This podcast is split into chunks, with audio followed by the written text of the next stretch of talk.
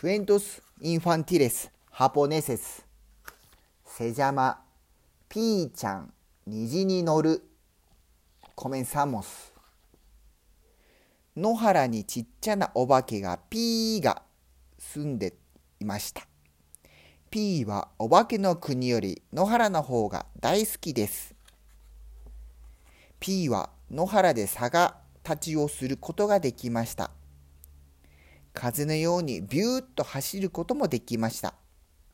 三段跳びもできました。でも空を飛ぶことができません。P はいつも空を飛びたいと思っていました。ところがある日、P が野原を散歩していると、あとってもきれいな金色の種を一つ落ちていました。P は種を埋めて水をかけました。やがて芽が出ました。大きくなれ、大きくなれ。黄色のつぼみが7つできました。空に黒い雲、夕立ちになりました。やっと雨が止みました。その時、パチンと音がして、黄色のつぼみから小さな実が7つ飛びました。